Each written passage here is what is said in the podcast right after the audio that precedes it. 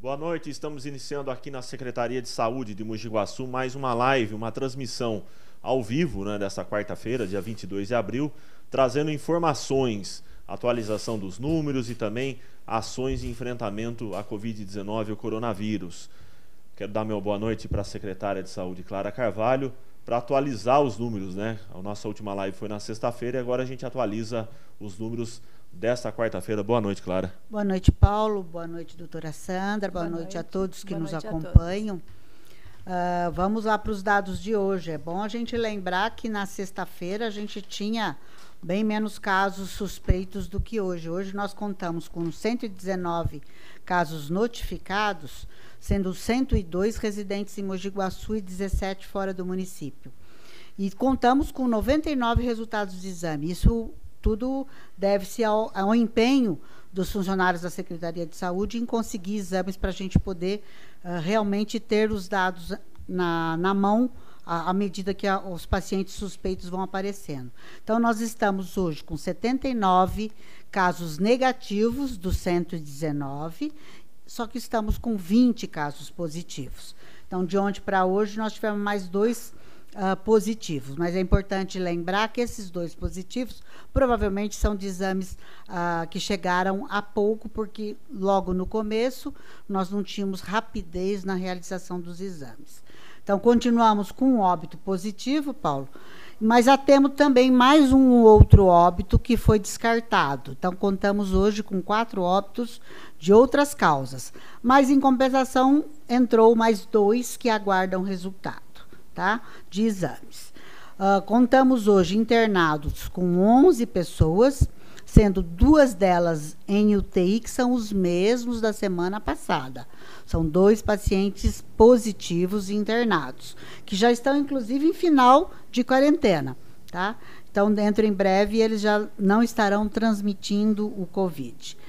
Uh, estamos com 16 pessoas curadas, é bom sempre lembrar dos 20 16 estão curados, uh, sendo que um foi a óbito e três em acompanhamento, que são no total 20. Então é bom lembrar que os 20 casos positivos transmitem para 3 a 8 pessoas o vírus. Então, isso daqui é a pontinha do, do gelinho, do iceberg que nós estamos enxergando. Né? Quantas pessoas estão aí na rua positivas e que não sabemos. Para os casos leves, nós não fazemos exames. Lembrando que esses números, né, Clara, são dos três hospitais: Hospital Municipal, Hospital São Francisco e, e também Casa. da Santa Casa. Uhum.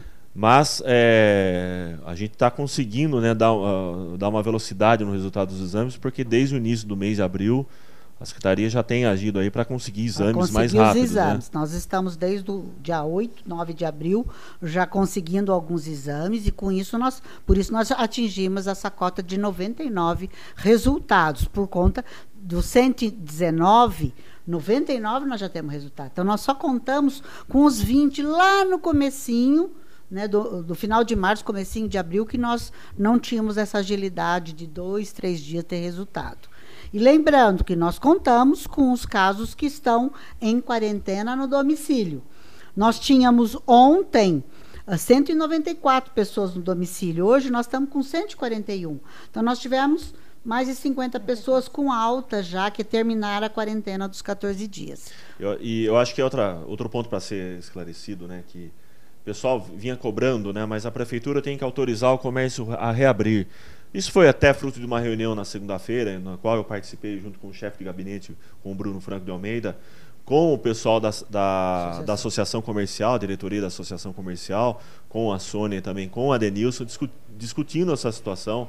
Mas o fato é que, é, acima de nós, existe um decreto do governo do Estado, e é esse decreto que tem que ser seguido de verdade. Então, assim, não adianta nenhuma cidade adotar uma postura que se distingue, né, que se diferencia do decreto do governo do estado.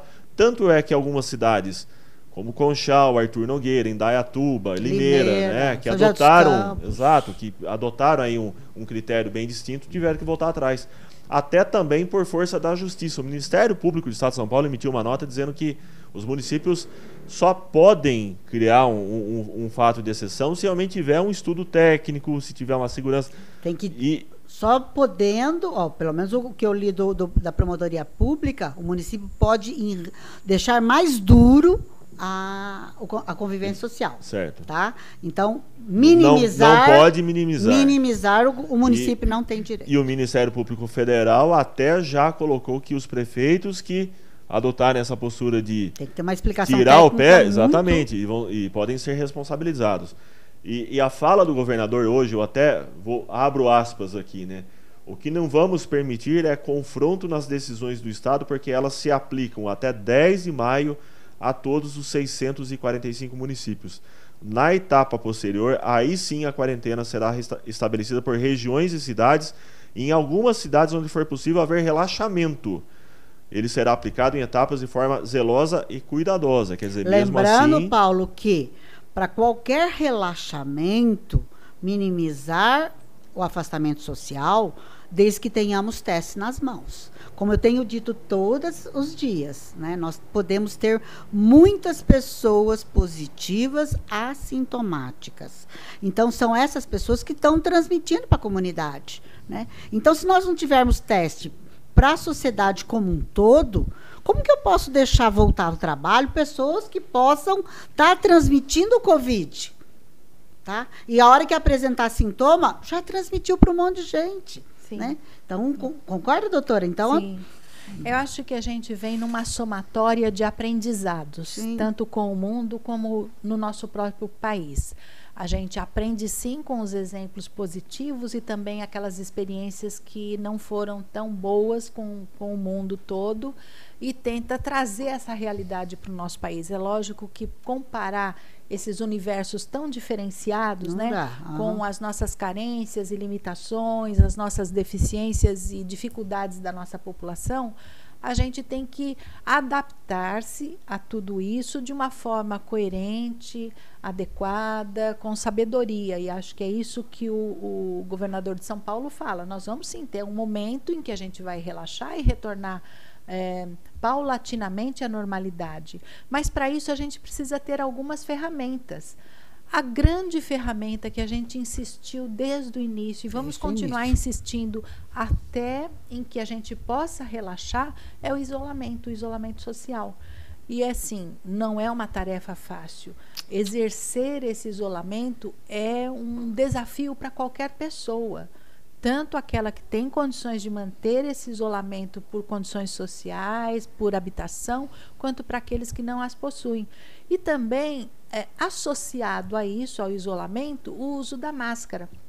Alguns municípios do país já têm adotado fiscalização, endureceram mais a exigência, inclusive com fiscalização e punição de pessoas que não as estejam usando eh, nos seus deslocamentos dentro do comércio, ou para ir a uma farmácia, ou a um mercado, ou ir a um serviço de saúde.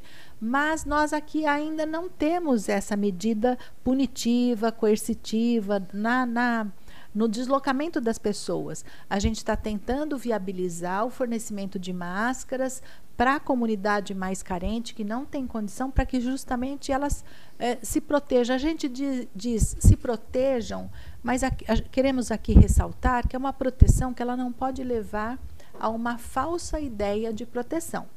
Porque todas aquelas outras medidas, que é a lavagem sistemática das mãos, a aplicação da higienização, de tudo que tiver tocado com álcool a 70, álcool gel, é, na chegada em casa, ter aquele circuito roupa. de área contaminada, de área não contaminada, quer dizer, todas essas medidas associadas ao uso da máscara, elas diminuem a chance da contaminação entre as pessoas.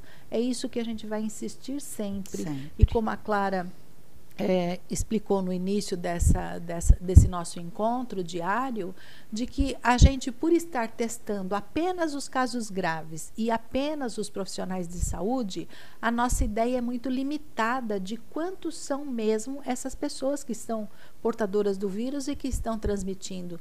Então, o risco é muito grande. a transmissibilidade desse vírus é enorme. A gente não pode relaxar. Nós não podemos deixar isso acontecer. A gente vive falando, vamos achatar a curva, achatar a curva. De uma certa forma, eu acredito que a gente tem conseguindo. Uhum. É, de uma certa forma, podemos ter errado nesta medida, nesta visão. A gente pode estar equivocado e daqui duas, três semanas a gente assistir algo muito difícil de ser vivido, mas a, até, o, até o momento os é indi as indicações são essas, né? A gente ainda está tendo, mesmo na Grande São Paulo, leitos de UTI que são possíveis de serem ocupados, é lógico, com muita dificuldade no momento, mas ainda é possível. Então... E estamos vivenciando né, o que está acontecendo no Amazonas e no Ceará. Uhum. Será que nós vamos querer chegar naquela, naquelas condições, Sim. né, onde as pessoas estão aguardando dentro do hospital alguém morrer para ela poder ocupar o, o aparelho?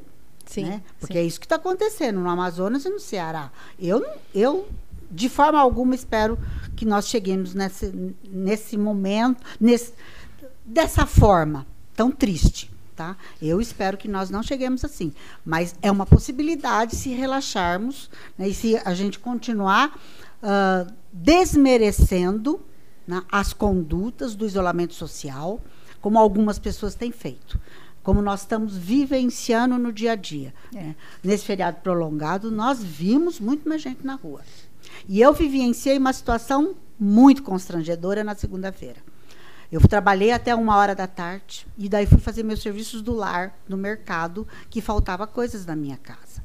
E fui, obviamente, como tenho orientado a todos, ao sair, sair de máscara.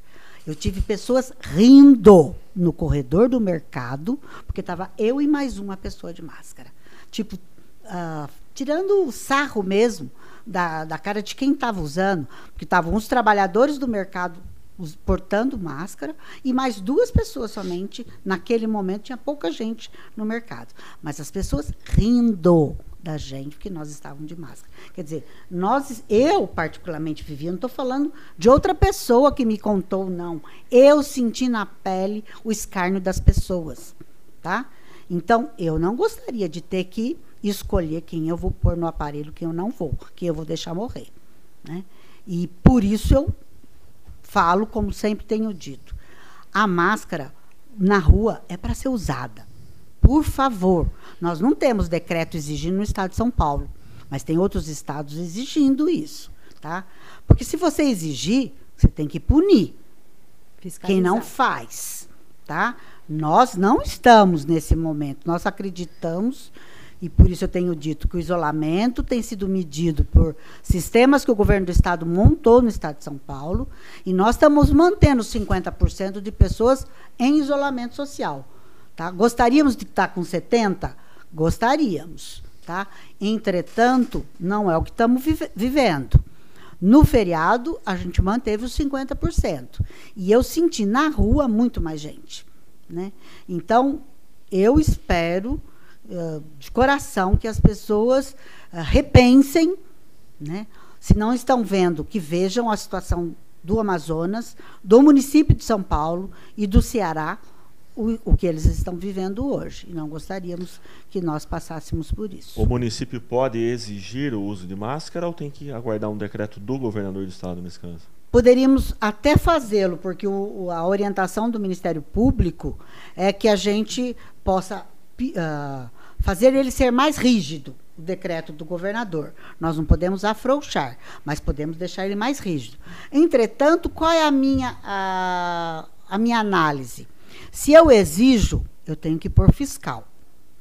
Hoje eu não tenho condições de ter fiscalização em todos os locais dentro do nosso município. Eu não tenho. A Secretaria Municipal de Saúde não tem. Então, se eu vou exigir, eu teria teria que fiscalizar e teria que punir quem não cumpre. Estou com um monte de gente na rua sem máscara, o que, que eu vou fazer? Pôr num camburão e levar de volta para casa? Eu tenho condição de fazer isso hoje? Não. Então a gente tem que trabalhar, eu acho, com a consciência das pessoas. E é nisso que nós temos batido constantemente aqui. Hoje a gente até contou com um trabalho de fiscalização da Guarda Civil Municipal, com o pessoal da Vigilância, não precisamos citar o nome do estabelecimento, é, mas alguns estabelecimentos, na verdade, foram visitados, né? E a gente está acompanhando essa questão do movimento também, né, doutora? Uhum. Verificando as condições, sim, se sim. esses estabelecimentos estão é, comportando né, o público que está recebendo, enfim, os cuidados estão sendo tomados. Gel. Né? É. Há pouco, antes de vir participar dessa live, eu estava conversando com um colega que diz que tem evitado ir a estabelecimentos uh, locais por só presenciar o acúmulo de veículos no estacionamento. Quer dizer, é, as pessoas elas estão realmente não tendo um comportamento saudável, um comportamento adequado, de respeito, de ser solidário com o ser humano que está ali Aí participando, tá foto, né? Inclusive da fiscalização. Sim. Então é preciso mesmo que as pessoas se, se incumbam desta, desta medida, né? de, de de respeito sanitário, né? de uhum. que atentem para essa necessidade, que não é fácil cumprir, não. mas que é necessária. E, e não e... temos outra saída nesse momento, né? É. Cientificamente nós não temos não outra tem, saída. Não tem saída. Eu até uh, gostaria já de antecipar o agradecimento à doutora Sandra, que está participando Sim. aqui conosco. Daqui a pouco o Paulo que é supervisor de ensino da Secretaria de Educação, participa conosco. Eu agradeço a participação Eu é que agradeço, agradeço e peço né, que todos é, se conscientizem disso. São as ferramentas que nós temos hoje para lutar contra esta pandemia. Eu continuo com a Clara aqui perguntando para a Clara o seguinte. É, com relação aos preparativos, muita gente pergunta, mas a cidade tem respiradores à disposição, enfim. Você já, já falou várias vezes, né? O município comporta hoje um número de aparelhos, né? Tanto no municipal, no São Francisco, como na, na Santa, Santa Casa. Casa. Então, nós temos uh, alguns aparelhos que poderão ser usados. Até hoje, nós no máximo nós conseguimos atingir o uso de cinco aparelhos, cinco respiradores. Né? O municipal hoje conta com nove, a, a São Francisco 10, a Santa Casa mais 18. Entretanto, na Santa Casa, a gente tem deixado esses aparelhos nesse momento para as outras patologias. Semana passada nós tivemos cinco infartos e três derrames. Todos estavam na UTI com respiradores. Então, nós temos que garantir para as outras doenças, porque a gente ouve os outros países falando, muitas pessoas morreram de outras patologias porque não tinham espaço dentro dos hospitais para serem atendidos. E nós tentamos, dentro do nosso município, uh, direcionar assistência para as outras patologias para a Santa Casa. Quem é que comporta e tem uh, profissionais habilitados para as outras patologias. O nosso UPA no Jardim Novo é a mesma coisa. Eles estão atendendo as outras patologias. Por quê? Nós deixamos o municipal exclusivo para a Covid. Então, o nosso municipal e pronto-socorro atendem Covid. Isso que nós estamos tentando mostrar para a população que a gente está organizando o sistema a assistência e nos postos eles ficam com os pacientes com síndrome respiratória para poder orientar como tem que ficar em casa. Né? Então, as unidades de saúde fazem esse, essa assistência e essas orientações. E quando tem familiar que precisa também ficar uh, no isolamento por conta de algum familiar estar positivo, também quem acompanha é são as unidades básicas de saúde. Então, nós organizamos o sistema de assistência para dar conta de vários momentos que passaremos. Né? Esperamos que a gente continue na mesma condição que estamos hoje, tendo poucos sendo utilizados. Mas não é a realidade dos grandes municípios que estamos vendo. Jundiaí está muitos leitos ocupados, Campinas, município de São Paulo, Santos, né? Então a gente sabe de municípios no estado de São Paulo que estão bastante comprometidos, não atingiram o seu 100% ainda, mas a gente não tem noção de como isso acontecerá no estado de São Paulo. Nós acreditamos, sim, Paulo, que nós conseguimos achatar um pouco a nossa curva, porque o estado de São Paulo fez isolamento antecipado. Nós não tivemos um pico grande, por isso nós não tivemos o pico ainda, como todos pensam. Ah, quando vai ser o pico? Quando vai ser o pico? Nós acreditamos que nós não tivemos até agora, porque fizemos corretamente o isolamento social em época correta. Por isso nós não chegamos a tanto. Então, é, é essa minha análise e a análise de muitas pessoas no estado de São Paulo. Portanto, acreditamos que fizemos corretamente esperamos continuar na mesma condição que estamos hoje. É, e só para dar um outro recado também, que hoje o Fundo Social aqui do município recebeu uma doação de um número muito grande de cestas básicas da International Paper, né, multinacional que já faz parte da, da história da nossa cidade, fez uma doação de um grande número que está sendo é, remetido agora, toda essa quantidade para a FEAG, né, e a FEAG vai estar tá dando aí o encaminhamento para as entidades, enfim, para as famílias que mais necessitam. E também a Secretaria de Educação já começou hoje, né, a fazer a distribuição dos kits de alimentação da merenda escolar. Já entrou em contato com muitas famílias, a distribuição já começou em algumas escolas.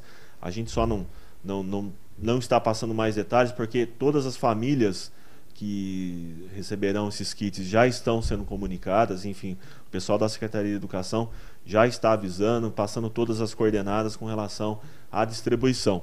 Eu aproveito para falar também da educação, com o Paulo Pagliari, que é o supervisor de ensino da Secretaria de Educação, para falar um pouquinho sobre o calendário escolar, né, Paulo? Porque, na verdade. É, é uma grande preocupação da sociedade. Foi né? a primeira uh, grande preocupação e foi o primeiro setor afetado, né?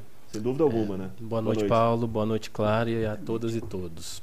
É uma grande preocupação, né? Porque assim é uma situação nova para todo mundo, para nós da educação, para os professores e para os pais também. Então, realmente é um momento que todo mundo fica preocupado.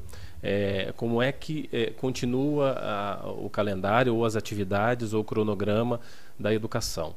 Então, assim, o que é, é primeiramente eu queria é, resgatar que ah, do dia 23 de março até o dia 31 nós antecipamos o recesso escolar. Uhum. Né? Então, o que nós pudemos fazer, até com orientação da Secretaria de Estado de, de Educação, nós antecipamos aqueles períodos que eram de descanso de professores e de alunos.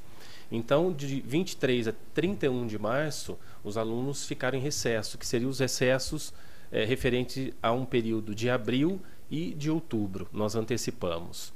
E antecipamos também as férias dos professores né, e a dos alunos, consequentemente.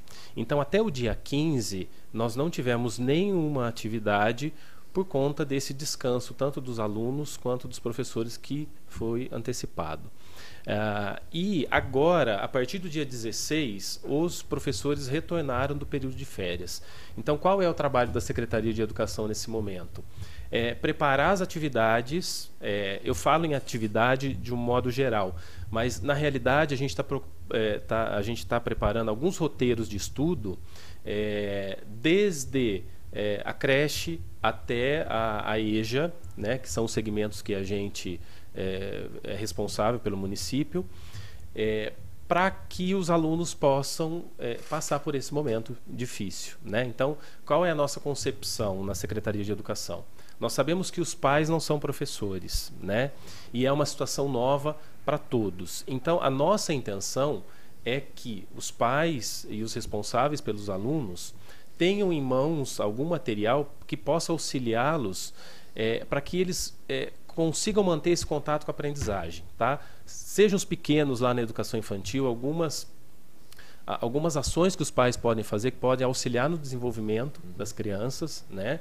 É... Mesmo porque ocupa o tempo de todas as crianças, né? óbvio, né? Óbvio, E aí eh, são dicas para os pais de como que eles podem é, é, agir nesse momento até para facilitar o desenvolvimento da criança Sim. enquanto eles estão em casa, tá? Então, assim, a gente começa a divulgar tudo isso a partir da próxima semana. Então, os professores voltaram e a equipe gestora da escola, eles voltaram no dia 16 e junto com a Secretaria de Educação a gente organiza todo esse roteiro para ser divulgado a partir do dia 27. Então, a nossa orientação é, para as equipes é que elas se organizem para que tenham contato com essas famílias, tá? Pelo, por, pelos meios é, de redes sociais, que são WhatsApp ou e-mail, quem, quem tem disponível o e-mail, uh, ou uh, o site mesmo da prefeitura, né? A gente vai contar com a divulgação desses roteiros de estudo no site da prefeitura também. Então é importante que o pai é, é, tenha, é, é, fique atento, né? Porque a escola vai tentar chegar a, esse, a, esses pais, a maioria dos pais. Nós sabemos que a gente não consegue atender a todos, né? Uhum. Pelo meio virtual. Então a escola também está se organizando é, para aqueles casos. Isso para os casos só que a gente não consegue mesmo é, atingir em meio virtual de possibilitar algum tipo de material impresso, tá? É, então, é, o nosso até sexta-feira a gente está nesse processo de análise da, do, do, de todas de todo esse roteiro que vai ser disponibilizado pelos professores, pela equipe da escola e a escola é, ela está se preparando para uh, se organizar com cada comunidade para a divulgação dessas atividades sem que haja aglomeração. Né? O importante é que os pais é, é, também tenham é, essa consciência de tudo o que vocês já disseram aqui, é, que a gente está nesse período de isolamento e que essas ações estão sendo programadas é, com ligação para os pais para que a, gente evite essa aglomeração. Sim. Então, é, desde hoje, as escolas já começam, começaram a funcionar.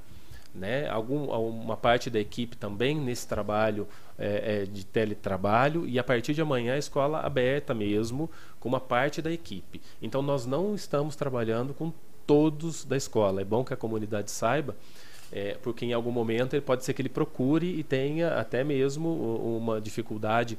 É, aí tem um horário específico para abordar um alguém, alguém especial, pode ser que ele não esteja lá, né? Sim, então é, a escola vai divulgar o horário que eles estão funcionando.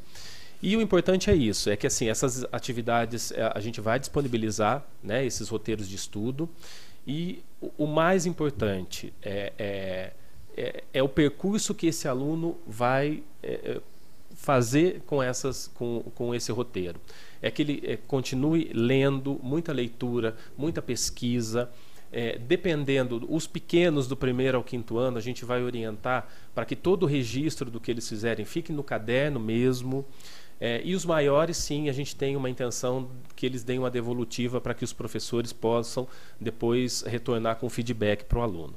Mas, assim, o importante, pais, não se preocupem, porque o processo de avaliação, é, de recuperação desse período vem depois quando nós retomarmos as aulas presenciais. Então, esse momento é um momento atípico, é um momento que a gente está remediando, porque nós precisamos ficar em isolamento. E o que é importante é que os alunos se mantenham ativos nesse estudo, na pesquisa, na leitura. Então, é, esses roteiros que a gente disponibiliza para vocês, eles são interdisciplinares, eles não é, contam é, cada item ou a matemática específica, ou educação física, ou inglês. Não, é um a gente conjunto, fez né? num conjunto para que ele tenha 20 horas de atividade semanais é, que é o que, é que, o que essa atividade prevê de estudo. E, e vai uma cartinha é, é, bem importante para vocês, tá? Vai para os pais, até mesmo para que inicie é, com esse aluno fazendo um cronograma da semana, quando ele deve estudar, o local, um, algumas orientações nossas enquanto especialistas, o local que, que ele reserve para estudar, um momento, então para que vocês auxiliem eles nessas ações. Então a gente começa esse trabalho, a gente começou é, na, na quinta-feira, uhum. né? É, é, um trabalho novo para a gente também. Desafiador, né? Desafiador, desafiador, com certeza. Né? Desafiador. Então, a, até então, a, a questão do, do, do, ensino à distância ainda era um tabu, né, para todo mundo, todo e mundo. agora ele virou uma necessidade. Então, a gente a gente está se adaptando também a isso, não é fácil, né? E tão pouco tempo, Em né? muito Porque pouco tempo, né? Se a gente pensar, migrar, né, de... A gente a gente ficou com uma equipe muito pequena na Secretaria de Educação pensando esse momento, porque a maioria dos funcionários estavam em férias e a gente respeitou esse período de férias, né? Eles não elaboraram nada nas férias e agora com o retorno é que a gente está movimentando tudo isso. E só tá? para reforçar e repetir, tudo é, isso, praticamente tudo isso que você falou, né, Paulo? A gente vai estar tá divulgando isso diretamente para os pais, né, para as famílias dos Olha, alunos. A escola é um ponto de divulgação. Ela vai criar o seu método de comunicação à distância com os pais e os certo. responsáveis.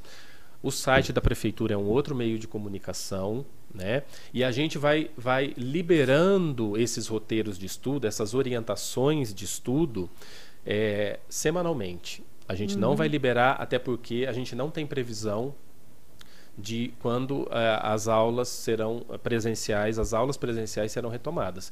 Então, por isso a gente está indo com cautela. Até porque a gente também segue a, a, a Secretaria do Estado de Educação. Sim. A gente faz uma uhum. parceria com a Secretaria do Estado de Educação.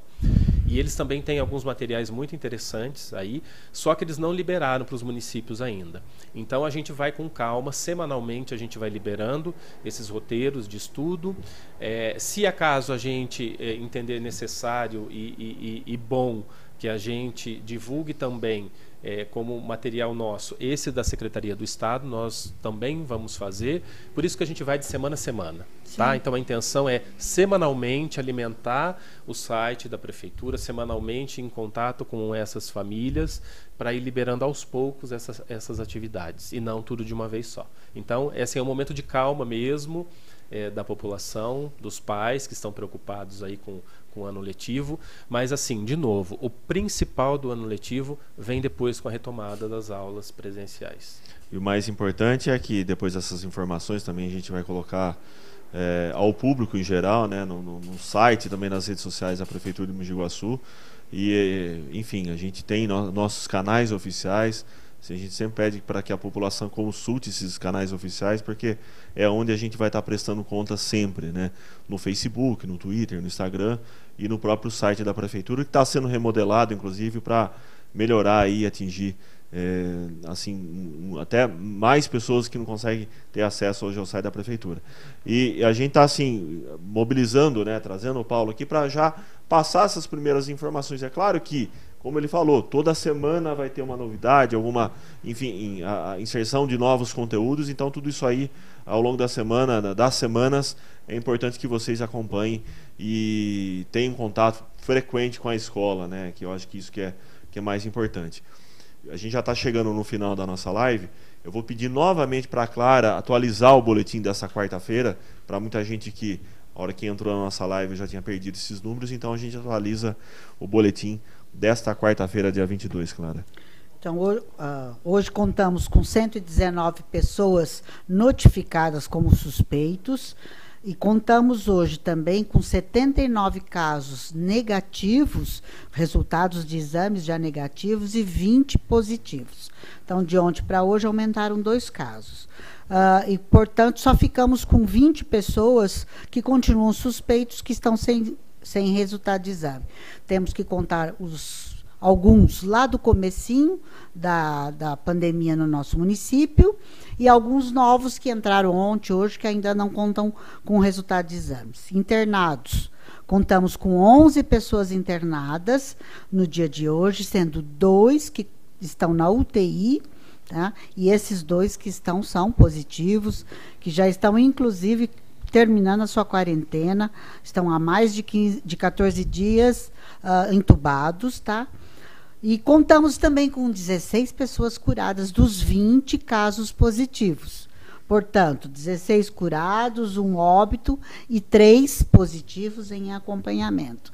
Então, para a gente ver que a gente melhorou muito a nossa condição de resultados de exame, mas lembrando, os casos positivos, muita gente, ah, tem muito pouco caso, e bibipi, ah, gente, esses casos positivos são só os graves e os trabalhadores de saúde. Então, nós temos uma infinita número de pessoas que estão na comunidade que não fizeram exame, que não, nós não temos exame para fazer para todos.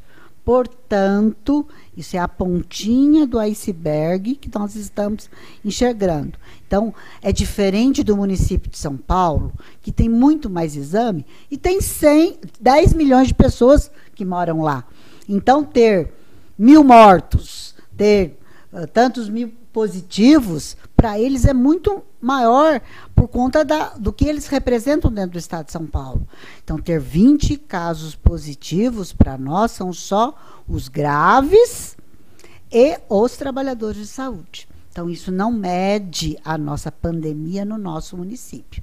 Só quando tivermos mais exames disponíveis para realizarmos em todos que, estão, que são moradores de Mogi Guaçu e possíveis positivos, que realmente teremos uma noção exata do quadro da pandemia no município. Paulo, quero aproveitar, antes de terminar, agradecer ao pessoal que mora na Chácara Alvorada, que tem fornecido uma quantidade razoável de TNTs, elástico, eh, costureiras que estão se disponibilizando a realizar as máscaras para distribuir para a população mais carente, que não tem possibilidade de conseguir, ou de comprar, ou de fazer para si suas máscaras. Então, quero agradecer de coração a todos que estão nos ajudando. E as costureiras que também nos ajudam a confeccionar aqui na, na secretaria. A gente dá o material, elas costuram para nós, tá? E depois a gente distribui nas, na parte mais uh, com mais vulnerabilidade no nosso município. Meu muito obrigado a todos vocês, de coração. Tá certo, agradeço a Clara. Obrigado, Paulo, pela presença. A gente Eu agradeço também a oportunidade de estar aqui falando um pouquinho de como vai, vai se dar esse período né, é, da educação e estamos lá à disposição. Lembrando que a atualização dos números do boletim do coronavírus já estão publicados nas redes sociais da Prefeitura de Mogi Guaçu. E amanhã a gente volta com mais uma live a partir das seis da tarde. Obrigado, uma ótima noite e até amanhã, se Deus quiser. Boa noite a todos. Boa noite.